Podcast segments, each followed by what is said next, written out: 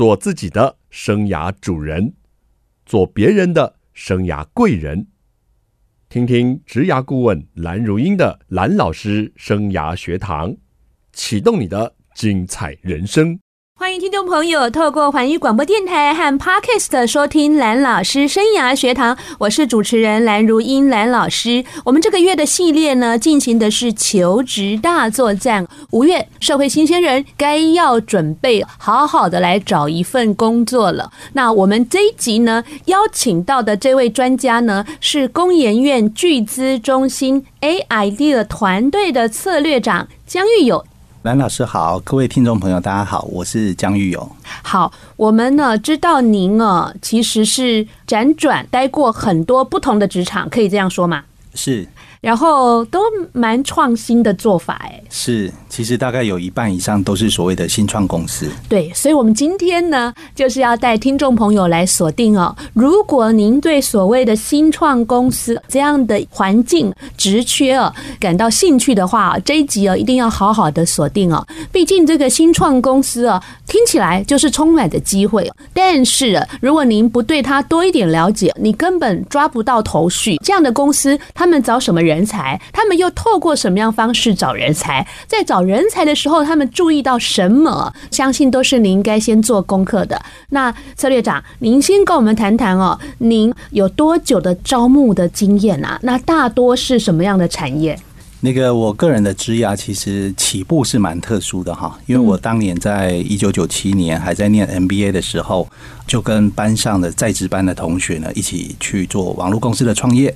所以呢，我一开始呢就被赋予担任主管的角色，是，所以我的职涯是从当主管开始。怎么这么夸张？我都跟听众朋友说啊，很难就是毕业就当主管，除非你爸在开公司，你又是一个例外了。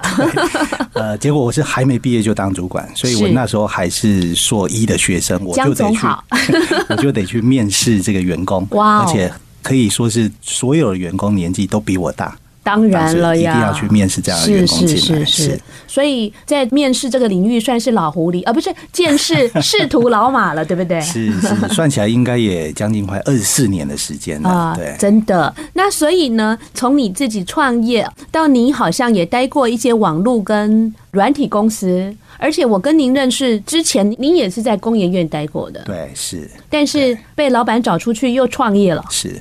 在工研院待了八年，这一段期间也算是这二十四年来比较少数待过这种很有体制的大单位、大组织。那其他的时间呢，都在这个所谓的科技新创这个领域。对，那个八年之后呢，您出去的是一个云端的公司吧？对，也是一家云端的软体科技公司。所以这些行业对我们来说都是新鲜感还蛮重的。那二十四年来，您看过多少履历？面试过多少人？人啊，确实，由于一开始起步就当主管，所以其实这二十几年下来没有实际统计过，但是应该有几千封的履历，然后面试了几百人，大概是这样的规模。嗯。OK，那我们来聊聊什么叫做科技新创公司啊？好像大家有听到这样的字眼，但是它聚焦在谈的到底是什么？就您的理解，帮我们介绍这样的产业是。我刚刚有提过，过去的资历比较是在软体、网络。还有这个云端运算、嗯，AI 好这些大数据好这样子一个科技领域，所以今天来分享的经验呢，就着重在这些所谓的科技新创。是那这些科技新创呢，我自己的定义就是说，利用刚刚提过的这些相关的技术，对，包括软体、云端、AI 这样的技术，来开发一些新产品或新服务，这样子为定位的新创公司啊，就叫所谓的科技新创公司。是那也因为他们使用了这些技术当工具，所以呢。其实它会跟一般的所谓的创业有点差别。最主要的差别呢，我个人的认为就是说，哎，其实它是可以从一个非常小规模的团队开始起步哦。对，那很类似像当年大家在讲说，哦，Google 怎么起来的，Facebook 怎么起来的，一个车库。对，而且人数很少哈，有时候我们看到甚至两个人也可以出去创业，OK，三个人也可以出去创业，所以这是它跟一般传统的创业会比较不一样的一些地方。那你在研究所的时候，那时候创业是几个人开始的？那时候是五个人开始，五个人开始。对，那还记得出了多少钱？我们那时候自己一个人出了大概五十万，那带头的这个在职人士的老板他自己出比较多，他出了几百万。OK，那怎么会跟这个老板有所连接？他是你们的老师吗？啊，不是，他就是我们 MBA 课程里面在职班的同学啊。因为在职班嘛，有些人他已经有社会经验比较多，才来读在职班的，所以念在职班还挺不错的呢。呃，我对念在职班不错，那我自己当时不是在职班，我们是传统班，好这样一路念上来，那刚好跟在职班的同学一起搭配上课，有上课，大家就互相认识这样。所以真的要好好利用这个人脉，对，是。而且如果你是研究生哦，不要每天是烟酒过日子。是去上上一些很好的课，像悠悠一样认识一些好的人脉。你看，在硕一的时候就遇到了一些志同道合的人，就开始创业了啊。那您刚跟我们谈到哦，像这些比较新兴的大数据啊、物联网啊，或者是云端运算等等，可以从很小的规模、很小的人数开始。但是以你接触的范畴中，有没有这个规模大一点点的呢？他们到怎么样的体质才会大举的招兵买马呢？其实蛮有趣的哈，我自己带过这些科技新创。刚好在各个阶段的历程都有过。哦，所以从我自己大概的分类是这样子：是。一般从出去创业的时间来看，大概一到三年左右，然后人数规模不超过十个人这样子的阶段呢，大概可以把它归类在幼儿园的阶段。那如果说是大概十到三十个人了，然后已经大概有三五年左右时间，这大概就是所谓的国小阶段了。是。那五年以上，或者是人数已经三十个人以上这样的规模呢，可以说是已经到了。国高中的阶段了，OK，那这些阶段的公司我都经历过，哈，也都知道说，哎，这不同阶段他要找的人才的面向跟这个需求其实是不一样的。是，那我们知道哈，我刚刚介绍的您的这个工研院的这个聚资中心啊，在工研院也算是比较新的单位。对我们这个团队呢，也比较像是刚刚讲的，在幼儿园阶段这种规模。你少客气了，两百多人怎么会幼儿园阶段？对对，两百多人是他的整个大单位。是，但是这个专案本身，专案就是 A idea 这个，对，即将要出去创业的这个小团队，大概多少人？现在大概是十来个人，十来个哦，真的是是。你说十个以下是幼儿园阶段，我有了解了。因为我在工研院服务的时候，并还没有这样的单位，就叫巨资中心哈。而且里面的这个 A idea 的团队哦，可以透露一下，这个团队主要是在做什么技术的呢？这个 A idea 团队的技术非常特殊哈，它是在做一个所谓的。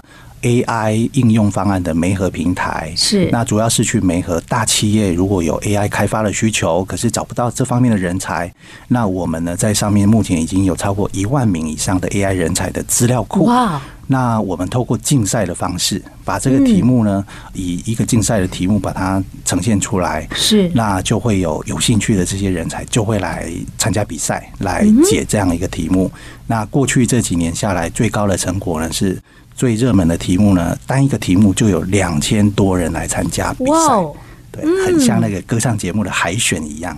这么说太有意思了，就是不会唱歌没关系哦，会解题目哦，这个资讯力够强，您也可以成为 AI 领域的明日之星。我们要休息一下，待会呢再请策略长来跟我们聊聊，到底新创公司他们需要怎么样的人才。我们找工作有很多的产业类别，那台湾呢，服务业的类型的工作是职缺最多的。当然，也不是每个人呢都喜欢或适合去服务业这个领域。那我们今天聊聊的就是这个新创的哦公司哦，到底需要什么样的人才哦？我们找到一个在硕一就开始创业的来宾哦，那他在这个领域呢非常丰富的经验。来，策略长跟我们聊聊吧。这个这一行到底要找什么样的人？人才可不可以从学历啦，或者是说经历，或者是人格特质，跟我们聊一聊？好，那个科技新创呢，就如刚刚讲的呢，其实我们有几个不同的阶段，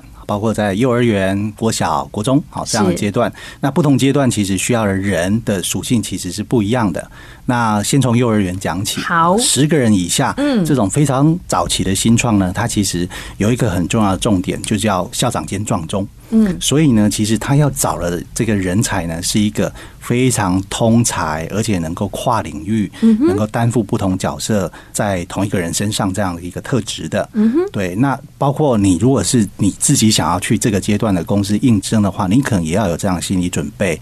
也就是说，哎，也许你表面上看到他是在找 A 人才，是，可是呢，你要有预期说，其实你进去一定要跨领域、跨角色到 B 或 C 这样子的角色去。可不可以说，你那时候我记得你被找去做云端公司的时候，你就是这个人才啊？啊，是，是，明明你就是技术本位，可是你却告诉我说我在做行销，然后还要负责人才的培训。对对对对，是那因为这种规模跟阶段的公司，它就是要把核心团队成员的价值极大化哈，所以它一定要一个人身兼多职。嗯，那接下来到了国小阶段呢，大概有十到三十人规模的时候，其实这时候要找的人才是属于主管的人才哦，因为他已经开始要为未来逐渐要成型的组织去对去储备这些未来的这些主管人才。是，所以呢，你可能会开始比较。聚焦在一个特定的角色，比如说刚刚主持人讲到说，哦，你可能要负责做市场行销、对。销售，或者你要负责做技术研发，对，那这时候角色分工就开始明确化了。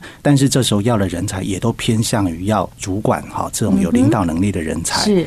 那到了所谓的国高中阶段呢，也就是大概三五十个人以上的规模呢，其实它已经一定会开始去划分不同的功能跟组织部门。是，所以呢，他要找进来的人呢，会比较像比较有制度的大公司，开始往那个路线走。所以他就会在各个路线上去分工。好，我要找行销的经理，我要找行销的总监，好，我我要找技术的总监，我要找技术的经理，好，类似这样，他会开始有比较明确的分工。所以这是不同阶段的。科技新创公司在各阶段需要的一些人才的面貌。那如果是您刚刚跟我们介绍的幼儿园阶段，就是科技公司新创的时候，他需要的是那种呃比较核心的、比较跨领域的人，这种。跟所谓的我们在国小阶段的，就是人数稍微变多了，在十人以上需要主管的人才，我觉得这两个阶段是不是我们一般的就是呃大学或研究所刚毕业的社会新鲜人，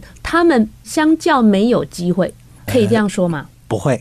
其实对，以我自身的经历，就像那是你啊，这个主持人有讲过，我说一就去创业了，也一开始就被赋予担任主管的角色哈，所以其实对科技新创公司来讲，我们也看到很多，包括在美国戏谷的案例啊，他们都是甚至大三大四都还没念完，都还没毕业，就几个朋友一起出来就创业了。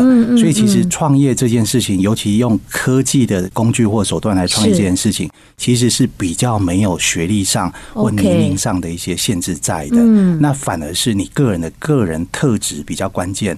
你愿不愿意去接受这一种说哦，这个要很通才、很跨领域，是那你要身兼多职，嗯，你要很有兴趣去学习不同面貌的这些方向的事物。你有没有这样的特质或企图心？如果有的话，那你就是属于适合在这个阶段的人。这样 OK。所以你觉得并不是因为刚毕业或是还在学就没有机会？对，绝对是。是这样，譬如说，以我当年就是还在学，也就一起出来创业，一直到我现在已经是有二十来年的工作资历的，我还是继续参与创业团队。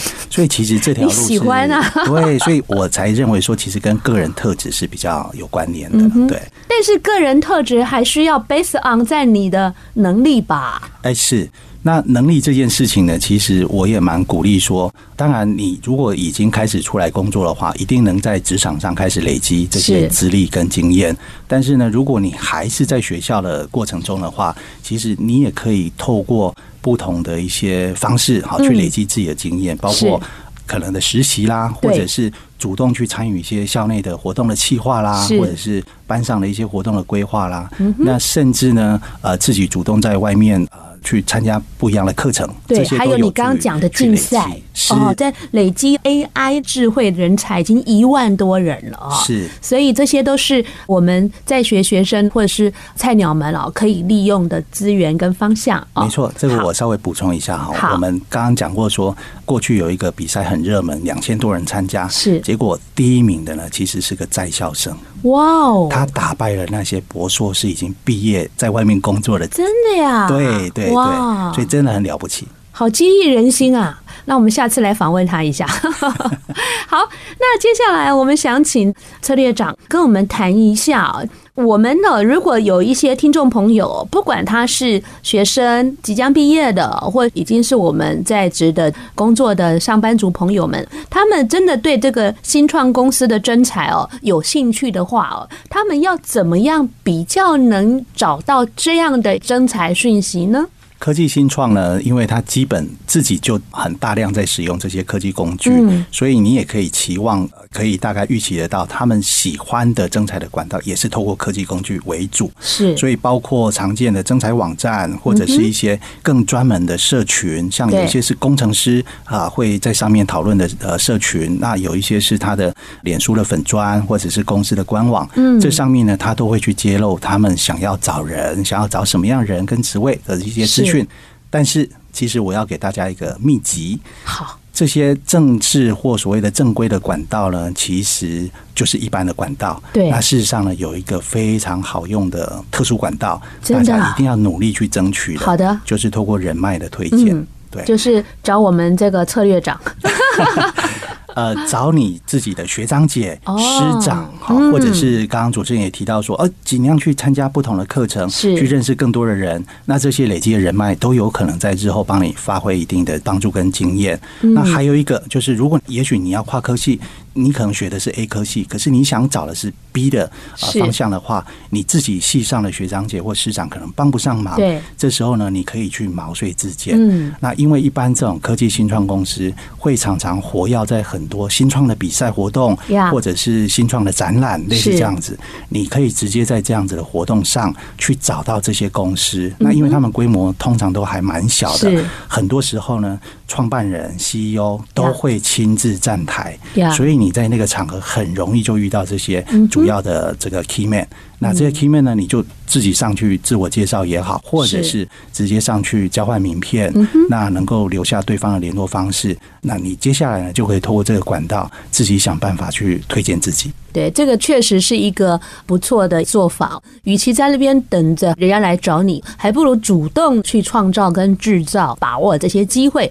欢迎听众朋友再回到蓝老师生涯学堂的节目现场，我是蓝如英。蓝老师生涯学堂呢是星期二晚上七点呢在环宇广播电台 FM 九六点七呢播出，隔一个礼拜的星期二早上七点呢也会频道我们的精彩重播哦。蓝老师生涯学堂呢也在各 Podcast 的平台都有播出，希望大家能够锁定哦。每个月也会在 YouTube 推出一支蓝老师生涯学堂的影片。总而言之，希望大家能够。多多的关注，如果想知道节目的最新讯息呢，可以锁定脸书的蓝老师粉丝团，或者是环宇广播电台的粉丝团哦。我们今天节目进行的是求职大作战，五月社会新鲜人要积极的来找工作了。那有一些在职的朋友，你也可以趁着这一波职缺呢，看看有没有适合自己可以转换的机会。我们邀请到的呢是新创公司的专家来跟我们谈谈新创的。这些公司呢，他们到底想找怎么样的人才？在我们节目现场的是工研院巨资中心 AID 的团队的策略长江玉友。蓝老师好，各位听众朋友大家好，我是江玉友。好，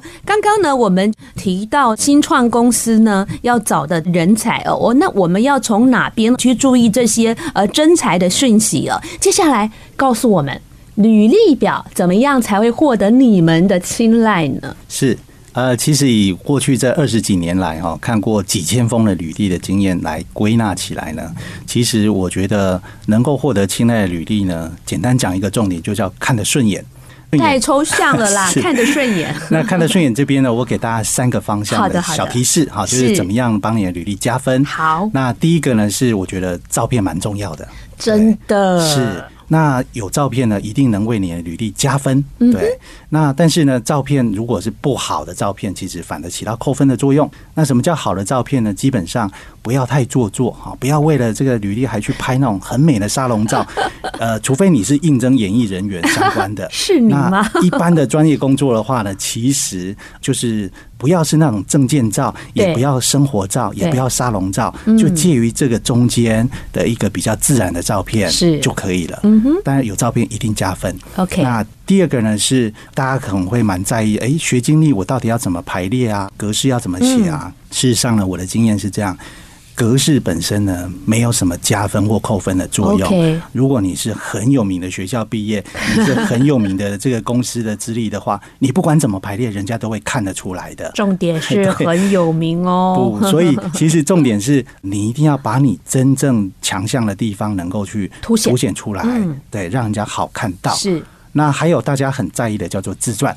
啊那，自传这件事情呢，其实跟照片有点异曲同工之妙。是，也就是说有会加分没有的话呢，不至于扣分，但是就没有帮你加到分。嗯那自传呢，会不会被扣分？也会。如果你写的太冗长，写的太没有重点，啊，这样反而是起到扣分的作用。所以长度适中就好。那嗯什么叫适中长度？以我个人的经验来分享呢，我觉得。一页 A 四的那个大小，然后十二级字，对哦大概这样子的长度算是适中。如果超过一页以上，有点长，可以再浓缩。是如果只有半页，呃，又有点短，可以再稍微增加一点。嗯，谢谢这个策略长哦，给我们非常具体的意见。我再来附送一次哦，履历上要贴照片，端正清晰的照片就好，不要过度美化，但是也不要随性啊，自拍搞怪。我们不是要应征演艺人员。然后第二个要能够凸显你的学历跟经历，以这个为主，倒不是以版面为主啊。第三个就是说要有自传哦，那自传的长度大概是一个 page A4 的 page 啊，太短太长都不宜哦。那蓝老师额外的建议就是说，可读性真的要增加哦，那有一些重点哦，或者是你可以适度的加一些标题，或许更好。当然有一些你的学经历，如果要附一些证件或作品啊，就附在后面就好，不要啊写一段又附一个图，写一段又附一个图我，这有时候洋洋洒洒就好几页，而且会让人家看的就是说，呃的节奏一直被打断哦。所以这些的技巧，听众朋友都要注意一下哦。那刚刚讲到自传这个部分啊，那个自传的部分呢，好多的这个呃求职者很担心诶，就觉得说。对，其实我知道了要一页啊，但是我到底要陈述什么？快点来教教我们听众朋友。是自传的主体呢，其实比较像小作文啊这样的感觉，所以其实你把它当一篇小小的作文来发挥啊，就是要有它的起承转合，你要让人家在阅读上呢能够抓到你想要在里面凸显的重点。那我有两个呃地方呢，跟大家做个补充。好，第一个就是说，哎，这个作文的重点到底是什么？那其实，在自传之前呢，一定是你的学经历是啊，那是比较条理式的整理。对可是呢，我说那个是骨干，他看不出你的灵魂。对。那所以你要在自传里面呢，去适度表达出你的灵魂。这灵魂包括你的个性、你的个人特质，嗯是这些都不是在学经历这种条列式看得出来的。没错那你怎么样用表达的方式，举一些小故事的案例的方式，去呈现出这些软性的特质？那第二个呢，也一定会有加分的作用，是一定要在自传留一段呢是刻制化的内容。刻制化什么呢？你要去应征哪一家公司的哪一个职务，对你一定要针对这个公司的背景或这个职务的要求做一些思考，然后把你的这些学经历或特质套用上来，对去呈现一段稍微克制化的内容给对方的主管看。那首先呢，他会感受到你的诚意，那也会知道，哎，你为了这个应征的工作是有备而来的，一定会起到加分的作用。对，就刚刚我们策略长啊提到个人特质啊，是无法在我们履历的第一页那些哈事实性的资料、打工经验、实习经验去凸显，所以自传这边就很重要，需要凸显了。那策略长跟我们说，小故事很重要。其实小故事就是蓝老师平常在提醒同学的，就是具体的事例。啊，具体的事件的事，案例的例，你一直说你很积极，你很正向，你很勤快，这都是形容词了。其实不需要太多这些形容词，你可以具体的指指出一下你在实习的时候有做了什么样具体的事情。那我们凸显说你是一个非常细心或是非常有执行力的人，这样比起你送我五个形容词，都还能够让人家觉得是相信的啊。这个部分要提醒一下听众朋友。那策略长，您在看求职者的履历啊，有没有觉得常常毛病到底是在哪里啊？让你真的秒就看不下去了？有没有比较夸张的缺点呢？有，就是刚刚的那几个加分题的反向啊，比如说没照片，那没照片有时候就很难对这个人本身有一些感觉。那第二个就是照片附的不正确，就是不恰当的照片，那这反而是起到扣分。哎，我问你哦，是你们是不是多少都会看人家的那个面相啊？呃，这件事情其实我的经验是这样子哦。嗯。职场上的人际的互动呢，是一种化学反应。那这种化学反应呢，其实照片本身会起到一个作用。这个就跟为什么面试是要人面对面的去互动，去感受那个对方的一些气氛是一样的道理。所以，如果你的照片能够帮你在这个众多的履历海里面呢，能够凸显你这个人跟对方这个要面试你的主管之间的化学反应的话，那其实是会起到加分作用。那另外就是刚刚讲到了自传。自传当然是有比没有好，但是有也要有他写到位的重点。是，如果你有一篇自传，可是你附上的是凌乱的文笔，或者是像刚刚主持人提到的啊，都是透过一些形容词在描述，没有一些太具体的案例。那事实上呢，这样子也不容易让人家感受到你的这个真正的这个特质。OK，好，那待会呢，我们还要来说说这个面试啊。有时候呢，履历写的不错了啊，有是敲门砖了，有机会去面试的。那面试的时候呢，又该注意什么？待会再来请我们策略长告诉听众朋友。欢迎听众朋友再回到蓝老师生涯学堂。我们今天进行的是求职大作战哦。刚刚提醒你要应征新创公司，要怎么样去注意履历上的撰写跟包装。我们赶紧来跟听众朋友讲，面试呢要注意的是什么啊？面试官最在意什么？是那个面试其实是这样哈，当你能够收到这个面试的邀请呢，其实你已经踏出成功的第一步。因为呢，在众多履历海里面，要选出能够来面试的，已经对，已经是第一个很大的关卡。是。那再者呢，是对方哈，不管是主管还是老板，其实他为了这个面试，他也要投入相应的时间，是来跟你互动。所以这一些呢，也都代表你已经比人家胜出了。嗯。所以你的重点呢，就是在于说，怎么把握这个短短的面试时间，能够在让你刚刚要加分的项目上能够更加分。是。那我这里有一个小重点的提醒，好，就是说从面试官的角度来思考，他今天花了半小时，花了一小时来跟你做这个面试的时候，他的目的绝对不是要把你打掉。他的目的绝对是希望最好谈完能够录取你，是能够符合这个公司或企业的需求。所以呢，你也带着同样的心情跟心态去接受这样子的面试，那也许会有不错的一些火花产生。是，所以就是说，他只是确认一下这个人是不是我要的哈，啊，再三确认。你有时候会嫌他很唠叨哦，但是他其实就是很在意你，才会多问一点。那面试有哪些比较常会问求职者的问题？可不可以透露一点？两个告诉我们一下。是，那以我过去二十多年来哈，担任很多次的这个面试官的经验，嗯，我个人的经验分享是这样哈，就如同刚刚上一个段落提到的，是目的是为了要录取你，对对，以这个为前提，所以第一个呢，我们会做所谓的事实查核。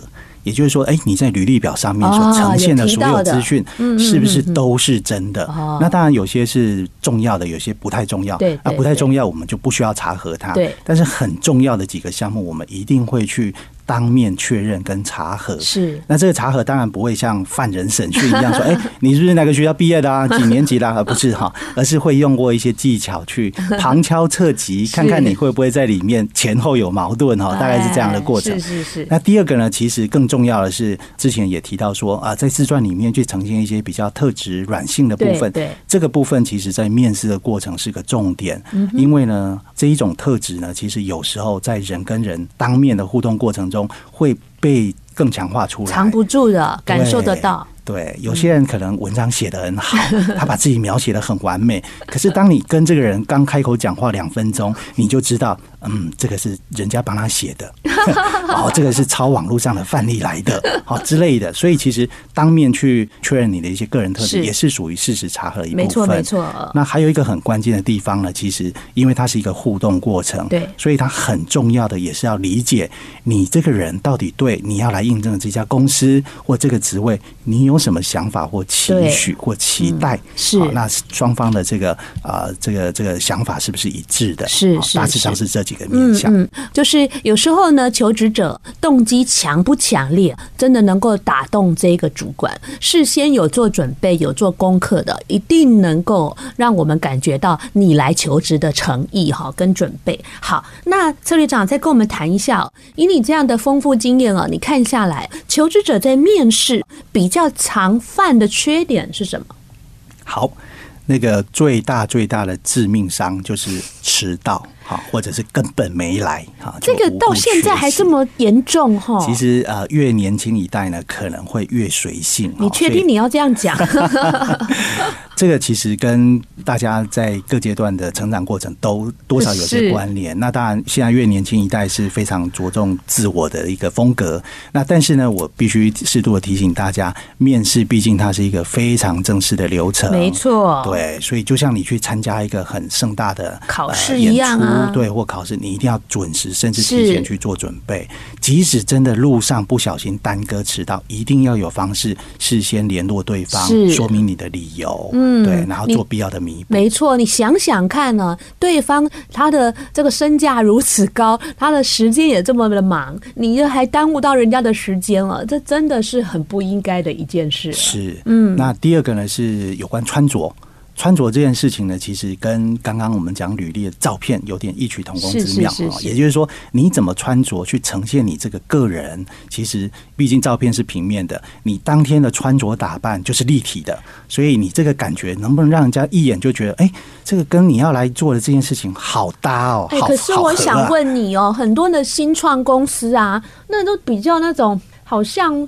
不按牌理出牌或随性哎，这些搞这些的孩子们或年轻人会不会有这种？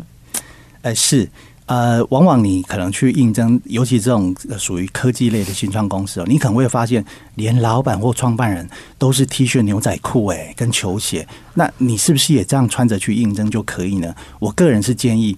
还是稍微再正式一点，正式一点，对，譬如说，至少不要是 T 恤，你可能是搭个衬衫，衬衫。那牛仔裤呢，也最好是譬如说黑色系为主哈，那这个看起来也是相对专业。那当然，如果是不要牛仔裤，就比较是半休闲、半正式，这样也是比较好。或西装裤，我总是觉得哈，我们还是要以正式的服装表示我们重视啦。对，嗯，老板怎么穿是老板的 style 哈。那或者是你真的被录取之后，然后为了配合整个公司企业文化。你就开始这样穿，那就没关系。可是你今天是来面试，你还是要能够去凸显你对这个过程是有一定的尊重，没错，这个专业。我还记得多年前我在工研院面试的时候，还穿着套装，每个人都看着我。但是我上班以后发现老板都穿牛仔裤，我就去休闲服饰制装了很多。